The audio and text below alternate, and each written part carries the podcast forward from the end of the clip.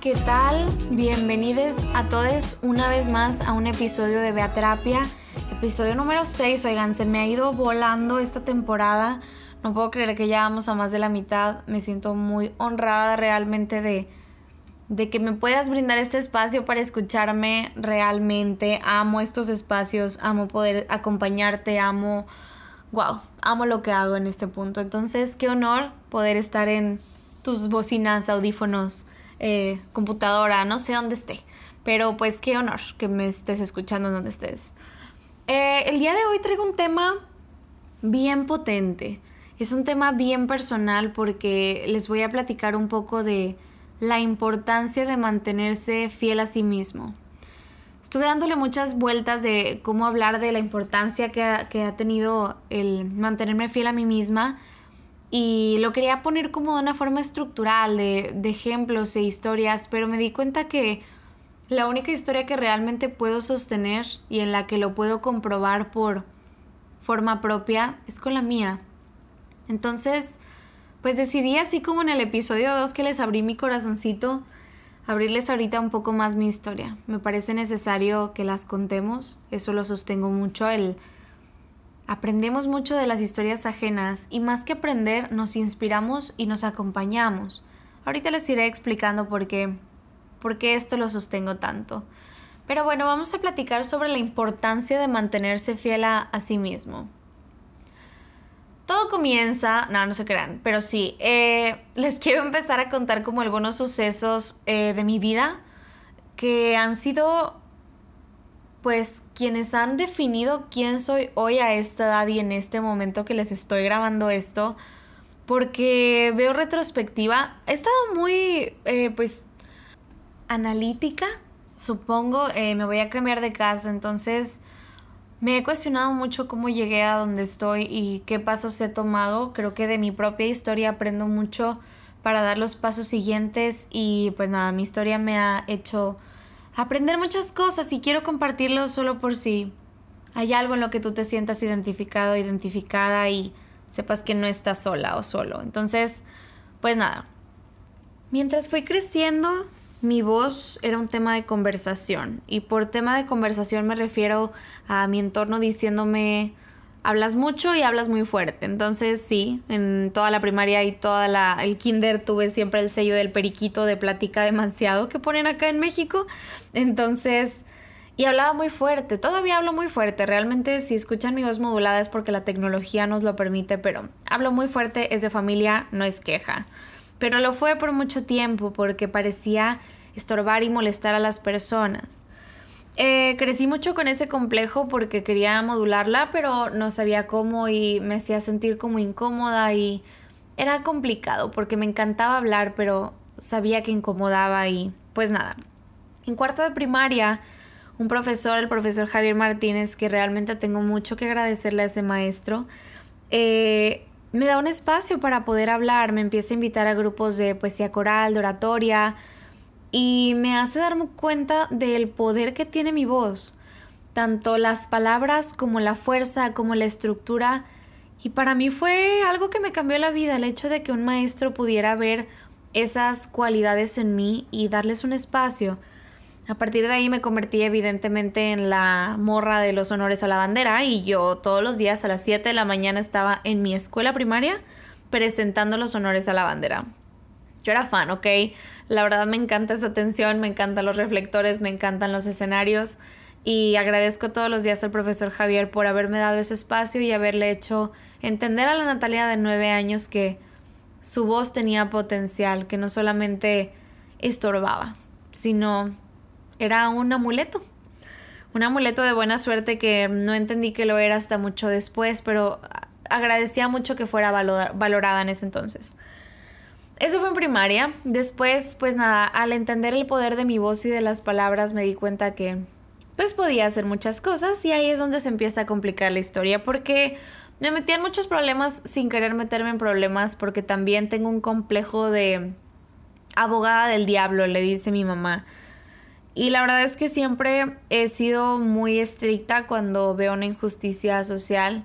Tengo el corazón de pollo y tengo palabras muy, eh, pues, filosas, quiero llamarle, que antes no sabía manejar adecuadamente y creo que pues ya he manejado mejor.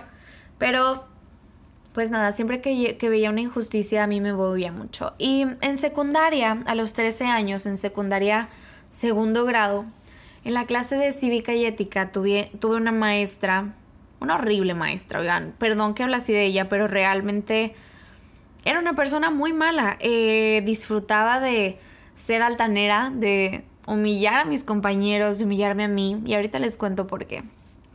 El punto es que un día cualquiera, eh, la maestra toma su lista de calificaciones y empieza a escribir números en el pizarrón. Manda a hablarle a un compañero y le dice que se pare al lado del pizarrón y le empieza a decir, estas son tus calificaciones. Y si te das cuenta de lo mal que te está yendo. Y empieza así a humillarlo públicamente, eh, exponiendo sus calificaciones a las que nadie deberíamos de tener acceso ella las escribe todas en el pizarrón y ella supongo que creía que era una buena forma de llegar a él, de hacerlo entender, humillándolo públicamente. Y el corazón de pollo de esta psicóloga que les habla, que en ese entonces era una morrita de 13 años, muy poderosa, pero no lo sabía aún, estaba a punto de descubrirlo, pues no lo toleró. Y creo que por primera vez me sentí muy fuerte y le dije a la maestra, o sea, levanté la mano y le dije a la maestra que pues si tenía algo que hablar con mi compañero que lo hablara con él y que no me parecía bien que estuviera exponiéndolo de esa manera porque pues sus calificaciones no nos importaban pues ni a mis compañeros ni a mí nos interesaban.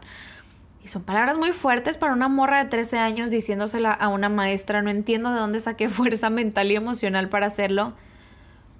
Pero lo hice. Y le agradezco todos los días a Natalia por haberlo hecho. Pero pues cuando lo dije no tenía idea de la tormenta que se avecindaba muy pronto.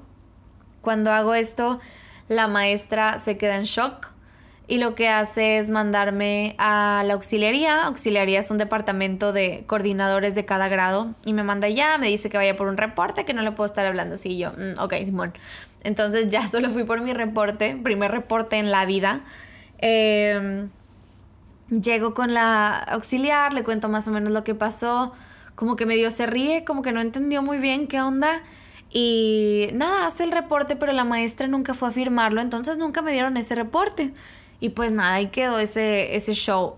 Después, creo que la semana siguiente, la maestra llega al salón y ahora me pone de pie a mí. Y me empieza a humillar a mí, me empieza a decir que qué falta de respeto, que no tengo por qué hablarle así, que si realmente me importara mi compañero, eh, pues le ayudaría, que tuviera mejores calificaciones y no le estaría hablando hacia ella. Y yo me empecé a alterar, oigan, a mí no me pueden estar humillando públicamente porque me voy a alterar. Bueno, me alteraba antes, ahora creo que lo sé manejar mucho mejor, entonces la maestra vuelve a parar a mi compañero, lo vuelve a empezar a exhibir y ahora otro compañero que se llama Humberto, que ahora es un gran médico, soy fan, eh, se para también y me empieza a apoyar. Para mí fue muy un shock muy grande porque no lo veía venir, realmente me sentía muy triste y muy sola mientras me defendía porque mis compañeros, obviamente asustados por la autoridad y porque la maestra estaba muy enojada, pues no hacían nada. Entonces cuando se para Humberto y empieza a discutir también con la maestra dándome la razón, empieza a movilizar al grupo.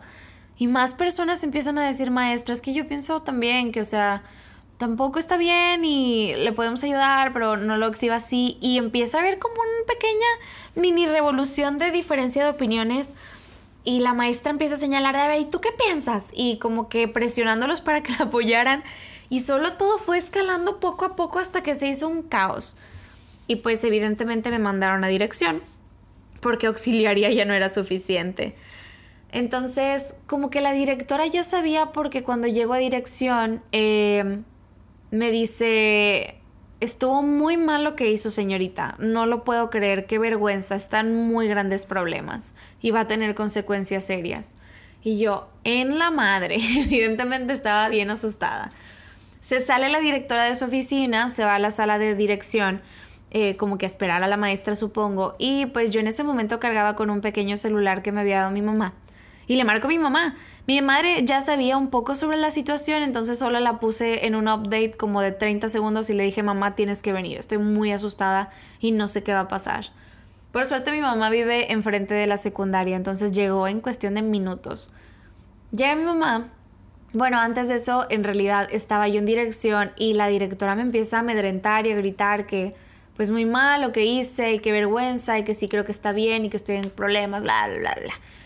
Y le digo, me dice, vamos a tener que hablar y vamos a ver si no terminas expulsada o suspendida. Y yo, mm, ok, pero mi mamá está aquí afuera. Puede pasar porque no quiero, o sea, llevar esto sola. Y la directora se queda callada, voltea a ver a la maestra y le dice, ¿tú le hablaste a la mamá? Así, o sea, con esas palabras y esa fuerza, ¿tú le hablaste a la mamá? Y la maestra que no, y yo, fui yo la que le habló. ¿Y tú por qué traes celular? Y yo, pues por emergencias, pero me pareció esto una emergencia. Está allá afuera y la directora solo se paniqueó y pues no le quedó opción más que dejar entrar a mi madre. Entra mi maravillosa, espléndida e increíble madre, que todavía admiro la fuerza con la que enfrentó esa situación porque de verdad las cosas empezaron a escalar muy rápido. La directora empieza a amedrentarnos de que estuvo muy mal y que lo que hice corresponde a una suspensión o quizá expulsión. Y mi mamá, pues está bien, o sea, cuáles sean las consecuencias, las aceptamos, solamente que quiero que esté por escrito para yo poder verificarlo con Secretaría de Educación Pública y revisar que pues sea válido las razones, porque probablemente si suspende a Natalia por lo que acaba de hacer, también va a tener que suspender a su maestra por lo que está haciendo contra sus alumnos en humillación pública. Y Dios mío, en ese momento la directora explotó y literalmente le empezó a gritar a mi mamá y le empezó a golpear al escritorio y de, pues se van y las expulso. Y mi mamá, pues nos vamos, no tenemos ningún problema. Y yo obviamente estaba muriéndome por dentro y mi madre solo me agarra la mano y la aprieta. Y cada vez que mi mamá hace eso es como nuestra seña universal de que me dice todo va a estar bien. Entonces nomás me aprieta la mano y yo sonrío porque sentí una calma inmensa. Mi madre tiene una magia para calmarme superior. Y entonces me ve la maestra y empieza a gritar, ¿y tú por qué te estás riendo? Y de repente las dos maestras empiezan a gritarnos a mí y a mi mamá. Y mi mamá y yo así nomás sentadas como, ¿qué está pasando? Y la directora no hallaba dónde meterse con mi mamá y yo ya no sabía qué chingados había pasado porque todo escaló muy rápido. dije, ¿en qué problema me metí? ¿Qué hice, oigan? Entonces sucede todo eso y de pronto éramos ocho, bueno, entre, eran tres auxiliares, estaba eh, los de los grados, la coordinadora general, la directora, subdirectora, coordinadora de zona y la psicóloga, todos así sentados enfrente y mi mamá y yo. Y empiezan a amedrentarnos un poco y en eso llega mi papá y yo no sabía que mi mamá le había hablado a mi papá y llega mi papá y éramos los tres en contra del mundo aparentemente. Y para ese entonces ya se había hecho un chismezón en toda la escuela porque ya había sido el recreo y todos habían hablado de que Natalia se peleó con la maestra y la enviaron a dirección, entonces ahí quedó. Y estábamos ahí en dirección y al final... Eh, pues mi papá dijo, ok, pero pues sí, solamente dándolos por escrito y por escrito y no lo sacaron de ahí. Y la directora como que nunca supo cómo llegar a mi mamá. Y porque al final de cuentas sabían que yo tenía la razón de alguna forma. Quizá no fueron las formas en ese entonces, pero ahora sostengo que sí lo eran. Eh, solamente yo no sabía manejarlas adecuadamente y me salió bien solo porque mi madre supo actuar de la manera correcta. Pero bueno, al final pues la directora terminó pidiéndole disculpas a mi mamá, diciéndole que no iba a haber ni una repercusión, ni siquiera un reporte, que lo único que me pedía era mi silencio y que le dijera a mis compañeros que me había ido muy mal. Y mi mamá se ríe y le dice, por supuesto que no. Natalia va a contar exactamente lo que pasó porque sus alumnos merecen saber pues qué tipo de maestros e institución tienen. Y la directora tenía mucho miedo y solo se hizo un caos, pero pues nada, al final como les digo, terminó la directora pidiéndole perdón a mamá y diciendo que en realidad ella no tiene el poder para expulsarnos de la escuela porque era una escuela pública. Y pues nada, nos despedimos, nos fuimos Y cuando estábamos afuera ya era la hora de la salida, esto duró horas, oigan. Mi mamá choca la mano conmigo yo me siento súper relajada, mis compañeros ven que salimos como felices festejando y pues al siguiente día la plática, ¿no? La maestra total al final llegó llorando a un grupo diciendo que una compañera de nosotros la había maltratado y pues yo era la maltratadora y la secundaria pues evidentemente no entendió porque se ponían del lado de la autoridad en ese entonces, menos la gente que estuvo en mi grupo. Y pues nada, lo que sostengo de esa lección es que ahí me di cuenta del verdadero poder que tenían mis palabras y de lo necesario que era confrontar a la autoridad cuando sus estructuras eran injustas. Y me di cuenta que era fanática de defender causas sociales. y cuando hago esto, en realidad me cambia mucho la jugada de quién soy como persona y el trato que tenía en la escuela y todos los maestros me empezaron a señalar, excepto por una maestra la profesora Ángeles, esa maestra me agarra y me empieza a hablar en privado de Natalia. Te la bañaste, pero hiciste muy bien. Realmente le dijiste muchas cosas que muchos maestros teníamos ganas de decirle desde antes y yo, what the fuck am I listening to? Y empieza a decir eso y yo, pues sí, maestra, pero me metió muchos problemas, no sé qué, y a qué costo prácticamente. Y ella me dice, sí, y sin embargo se mueve. Dios mío, esa frase la sigo sosteniendo, pero me la quiero tatuar, oigan. La maestra diciéndome como, y aunque nadie te crea, tú tenías la razón. Y esa maestra ya después me contó, años después, la profesora Ángeles, que esta maestra que había humillado a mi compañero, ya lo había hecho antes, solamente nadie le había puesto el alto correspondiente. Y siempre pensaron que sería una autoridad quien se lo pondría y no una morra de 13 años. Y pues nada, un abrazo a la maestra Ángeles por haberme ayudado a sostener todo eso. Después, pues nada, esa historia fue en secundaria y salí victoriosa y ya ningún maestro me decía nada porque evidentemente tenían miedo de que les dijera algo y pues no era el punto, yo nunca busqué pelearme y pues nada, pero aprendí eso. Y aprendí a que debía de ser fiel a lo que yo sentía. Si sentía que algo estaba mal, era porque estaba mal y que valía la pena hablar por ello porque, pues no sé, las cosas salen bien. Mi mamá se ríe y me dice, ganaste una batalla, no la guerra, pero pues al final esa batalla me llevó a otras pequeñas batallas. Entonces llegamos al capítulo de la iglesia. Para quienes no saben, yo era una persona, solía ser una persona muy religiosa, me inclinaba mucho eh, por ser catequista, fui catequista varios años, estuve en grupos de la iglesia, ahí conocí a un grupo de mis mejores amigas y fue pues una época bonita dentro de lo que cabe hasta que las cosas empezaron a salir mal. Empiezan a poner de coordinadores a gente que yo veía que ya tenían estructuras machistas y clasistas y que eran muy feos en general con la raza. Y yo ya tenía Twitter en ese entonces, tenía que 14 años yo creo, 15, no sé, oigan, seguían esos tiempos de secundaria porque en prepa ya no iba a la iglesia. Y tuiteé, evidentemente, creo que hay muchos screenshots de esos tweets porque ya he hablado de esto antes, puse de que, ay, pinche sistema chafo de la iglesia, eh, pura gente tonta y así nos quieren poner el ejemplo y yo ya estaba como enojada de que, o sea, ¿qué me está ofreciendo este lugar y por qué profesan tanto una cosa y ponen a gente que expresa lo contrario? Y yo estaba muy decidida que no estaba bien lo que estaba sucediendo. Solo porque me caían mal a quienes pusieron de coordinadores y no me gustaban sus estructuras. Y ahora también digo, yo sabía lo que decía. Entonces tuiteo eso. Y una de las sobrinas del párroco me seguía en Twitter y le caía un poco mal, evidentemente.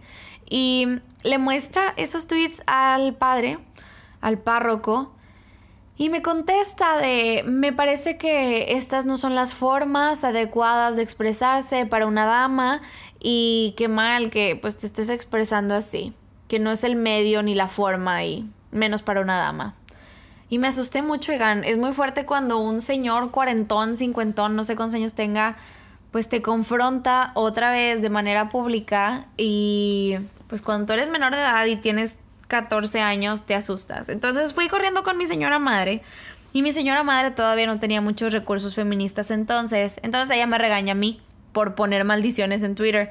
Entonces para mí fue como súper agotador porque mi mamá sabía que yo tenía la razón y me dice, yo pienso lo mismo que tú, mijita, solamente que, pues qué mal que estés hablando con groserías. Entonces, pues nada, tú escríbele ahí esta respuesta y dile que, pues que quizá no son las formas y que pídele una disculpa por las formas, pero que los medios no los vas a cambiar. Y pues por los medios mi mamá se refería a que no iba a cambiar tampoco de mindset. Pero el punto es que al suceder esto, mamá, eh, pues lo tuiteo y yo me quedé con una espinita horrible de que esto no era lo que yo quería. Yo me quería defender. Yo no quería seguir esa estructura de disculparme porque estaba enojada y tenía derecho a decir groserías si me sentía con ganas de decirlas, si me sentía enojada. Entonces dejé de lado toda esa historia y yo seguía siendo catequista, entonces en ese entonces un muy buen amigo era eh, coordinador y le preguntó algo y me dice, oye, habló el padre con nosotros. Nos dijo que hasta que no le pidieras disculpas, no podías regresar a dar catecismo. Y yo, ah, no mames. Entonces no voy a regresar a dar catecismo porque yo estaba muy negada a pedirle disculpas y al final le contesto a mi mamá y me dice, por supuesto que no le vas a decir, le vas a pedir disculpas por haber dicho lo que pensabas. Y ahí me di cuenta que pues mucha gente se puso en mi contra porque evidentemente sentían que me estaba rebelando contra algo que ellos lo sostenía y lo entiendo muy bien, entiendo cómo esto pudo haber sido muy angustiante. Y me empezó a estructurar y me hizo darme cuenta que estaba rodeada de las personas equivocadas y cómo esas personas me tacharon y me empecé a dar cuenta de que tenían comportamientos súper violentos conmigo y que yo no me había dado cuenta antes de lo horribles que fueron y haciendo retrospectiva, realmente fui muy miserable en todo ese tiempo en el que fui catequista. La gente era muy cruel conmigo y eran muy violentos. Realmente era un espacio horrible y fue una época muy oscura. Entonces, era algo como quiera que me entretenía mucho. Entonces, estaba ahí todo el tiempo y cuando me dicen que ya no puedo ir, pues fue un quiebre emocional muy fuerte para mí porque sentía que perdía a todo mi entorno y uno de los lugares que me hacía feliz y pues nada, nadie me dijo que eso era una pues nada, una bendición en secreto. Entonces me voy de la iglesia y entro a la prepa y oh sorpresa me topo con el maravilloso feminismo. Y en ese proceso de preparatoria y de la carrera a principios empiezo a aprender sobre el feminismo y me empiezo a dar cuenta de que había muchos ideales que debía haber sostenido desde mucho tiempo antes y empiezo a hacer reflexión de, ¿por qué me dijo el padre que esas no son formas de una dama? ¿Cuáles son las formas de una dama? ¿Por qué tengo que seguir estereotipos de conducta de cómo debería ser una mujer? Y me di cuenta que estaba encerrada en algo que no me había gustado por mucho tiempo, pero no sabía que estaba mal. Y ahí fue donde aprendí a cuestionarme muchas cosas y a que el no haberle pedido perdón con tal de regresar había sido la mejor decisión que había podido tomar. Que no debía disculparme porque no estaba lastimando a nadie, estaba diciendo la verdad de mi realidad y pues nada, al final me aprendí a sostener yo sola. Entonces entiendo todo este feminismo y tiempo después llega eh, una situación mucho más fuerte cuando ya estaba en carrera, creo que fue en el 2017 eh, a una persona que quiero mucho, una mujer, la golpearon unos guardias de un antro local de Monterrey. Se hizo una noticia muy grande. Este escaló mucho porque a ella la estuvieron acosando sexualmente dentro del establecimiento y ella va y lo reclama y cuando reclama eh, pues no le hacen caso y un caos, oigan, un caos. Y empieza a pelearse a golpes con los guardias y empieza a aventarles cosas y ella estaba sobria y un caos, oigan, realmente fue un caos y yo me sentí muy mal porque ella nos contó a nosotras antes, a pues el grupo, y yo le dije que contara su historia, que si ella no quería exponerse a decir que era ella, que yo estaba dispuesta a, a comunicar esa historia de forma anónima. Entonces cuando la empiezo a comunicar, porque era una situación machista horrible, pues toda la ciudad se va en mi contra. Se hace viral, este suceso salió en las noticias, en los periódicos, mi username de Twitter estaba en todos lados y a pesar de que no era mi historia, se viraliza. cuando se viraliza esta historia, eh, este antro saca un video corto en donde están violentando a, a esta persona. Más bien, donde esta persona está violentando a los guardias. Em, pero pues en defensa, nada, un caos, oigan. Realmente el establecimiento sacó ese video como mostrando pues solo la parte que les convenía, supongo, y que al final yo estaba muy cegada en la historia porque pues solo conocía las partes que me mostraban, pero pues decidí creerle a la víctima porque creo que es lo más sano por hacer siempre y le creí y lo sigo sosteniendo. Entonces, ella habla de este acoso sexual que hubo dentro y cuando saca ese video del establecimiento, toda la ciudad se va en mi contra. Toda la ciudad se va en mi contra. Me tacharon de cosas horribles, de mentirosa, de falsa feminista y me ponían, qué asco que tu feminismo quiera defenderlo así, que... Dios mío, o sea, para mí era muy feo ver a esa edad cuando apenas estaba tomando fuerza en mi propio feminismo que la gente me dijera, y si te acosan sexualmente no tienes derecho a defenderte con todas las fuerzas que tienes, tienes que quedarte actuando tranquila, educada y políticamente correcto, porque si no te vamos a quemar con la sociedad muy feo de que tú eres la violenta, no quienes te agredieron. Para mí fue un golpe bien fuerte porque ni siquiera era yo la del video y me amenazaron de muerte, me mandaban fotografías de armas con mi username de Twitter escrito, entonces era... Ah, fue una tortura horrible. Despertar esos días era horrible pero sostenía que estaba en lo correcto y me ponía muy triste ver cómo la gente no lo entendía y pues tuve que sostenerme y ser fiel a mí, a lo que yo sabía que, que debía sostener. Cuando sucede esto me sentí sola como nunca me he sentido en mi vida. Me sentí traicionada por muchos amigos que eran un grupito de... Ay, ni siquiera voy a decir nombres. Eran un grupito de X universidad, que me atacaron mucho, por mucho tiempo y realmente, inclusive un güey hasta me puso una vez en un tweet random de que a mí no me gustaba Gossip Girl y me pone, ves, por eso todo Monterrey te odia. O sea, para mí era horrible tener que estar atravesando y que en todas mis redes sociales me topara con gente que me agrediera y me dijera que me odiaban todas las personas. Y dos días después de que sucede eso, Resulta que es la marcha del Día de la Mujer en Washington. Bueno, en todo Estados Unidos. Y veo marchar a millones de mujeres con su gorrito rosita. Y fue como un abrazo gigante. Ah, fuck, se me cortó mucho la voz. Ah, fue como un abrazo gigante de ver como en una situación tan horrible de pronto hay miles de mujeres en el otro, en otro país diciéndome, yo te creo. Y entiendo que estas cosas suceden y entiendo que estás sufriendo y no sé, me sentí muy abrazada aun cuando sentí que toda la ciudad me traicionó. Me sentía muy atacada y muy violentada y muy sola. Y todas estas mujeres que salieron a marchar por sus derechos y su libertad realmente me dieron un abrazo a la lejanía. Y me di cuenta de que... Vaya... Ay, perdón, que... Ah, me di cuenta que realmente era importante contar nuestras historias porque mientras esas mujeres contaban sus historias, yo podía identificarme y ya no me sentía sola, aún con toda la ciudad diciéndome cuánto me odiaba. Entonces, me di cuenta de lo importante que era mantenerme fiel a mí misma y a mis convicciones y a lo que defiendo y a las cosas en las que creo.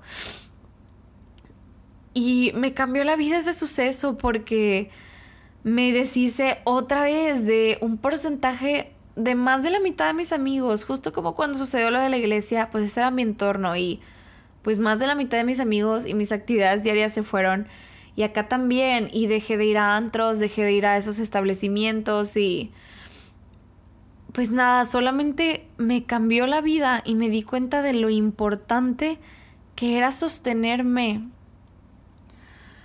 Y pues para no hacerles el cuento largo, porque ya se los hice muy largo evidentemente, este tipo de cosas me siguieron sucediendo toda la vida, hasta la fecha.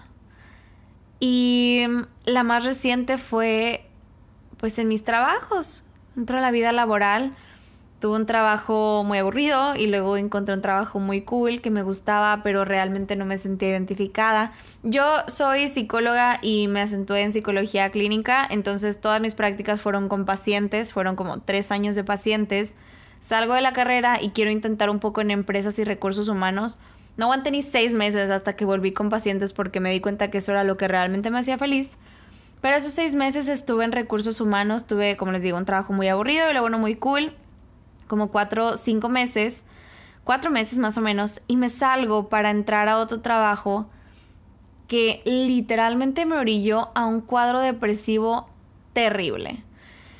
Tuve un jefe violento, manipulador, de lo peor que he tenido en mi vida. Qué ser humano tan horrible.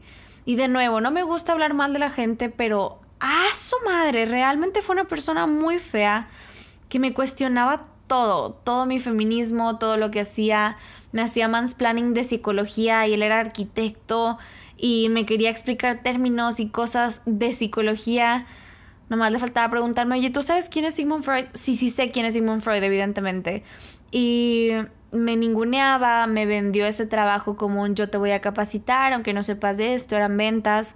Y cuando entré, pues no me capacitó de nada y solamente me, me pendejeaba, me trataba de tonta y, era muy cruel conmigo y creo que el punto de quiebre fue que hubo un momento en el que yo hablaba del feminismo por alguna razón y él me dice, pues sí, pero hay feministas y hay feminazis.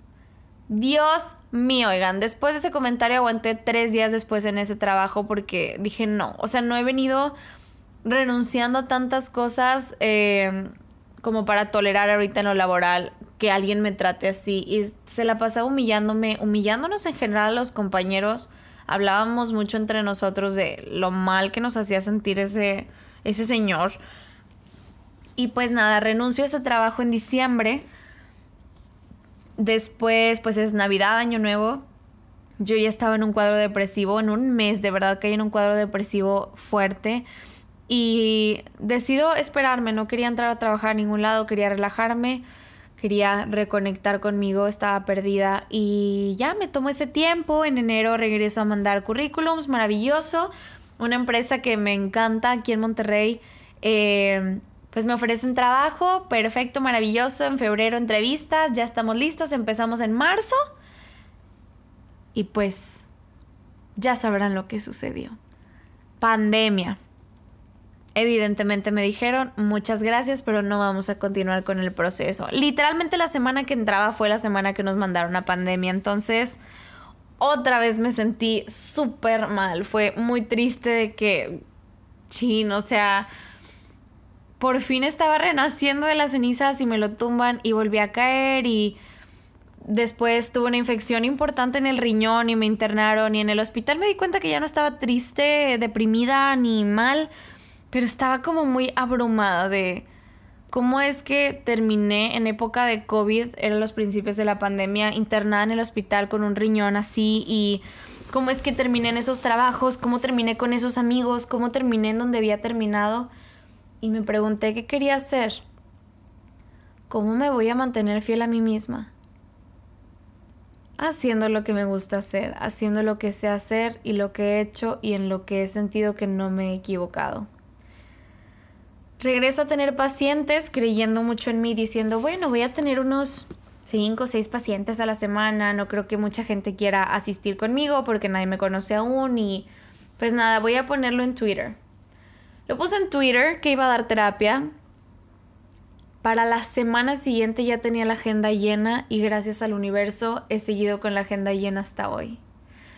El resto es historia porque creo que he crecido junto con ustedes y que si algo les he demostrado es que he sido muy real y muy transparente en todo lo que he hecho.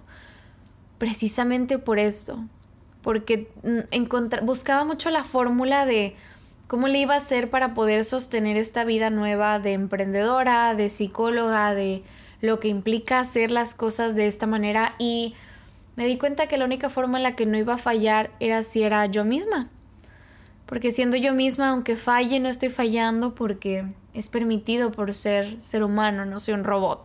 Por eso siempre les cuento mis historias. Y empecé a ser una psicóloga real y transparente y pues creo que nos ha salido muy bien. Realmente he podido ir escalando hasta que me he encontrado acá con ustedes y ahí es donde entra el serme fiel a mí misma. Me di cuenta que todas estas piezas que les acabo de encontrar de repente se unificaron para que yo fuera esta persona que soy ahora, porque todo lo que tengo lo he decidido activamente con base en mí, en mis convicciones, en lo que sostengo. Cuando trabajo con marcas, lo primero que les digo es eso. Ustedes, eh, voy a trabajar con ustedes sin problema, pero no voy a pisotear ni mi feminismo, ni el pro de todas las causas sociales a las que apoyo, ni voy a hacer nada que vaya en contra de la comunidad LGBT, ni contra Black Lives Matter, ni de forma clasista, ni racista. Y realmente me pongo como muy estructurada de estas son las cosas en las que creo.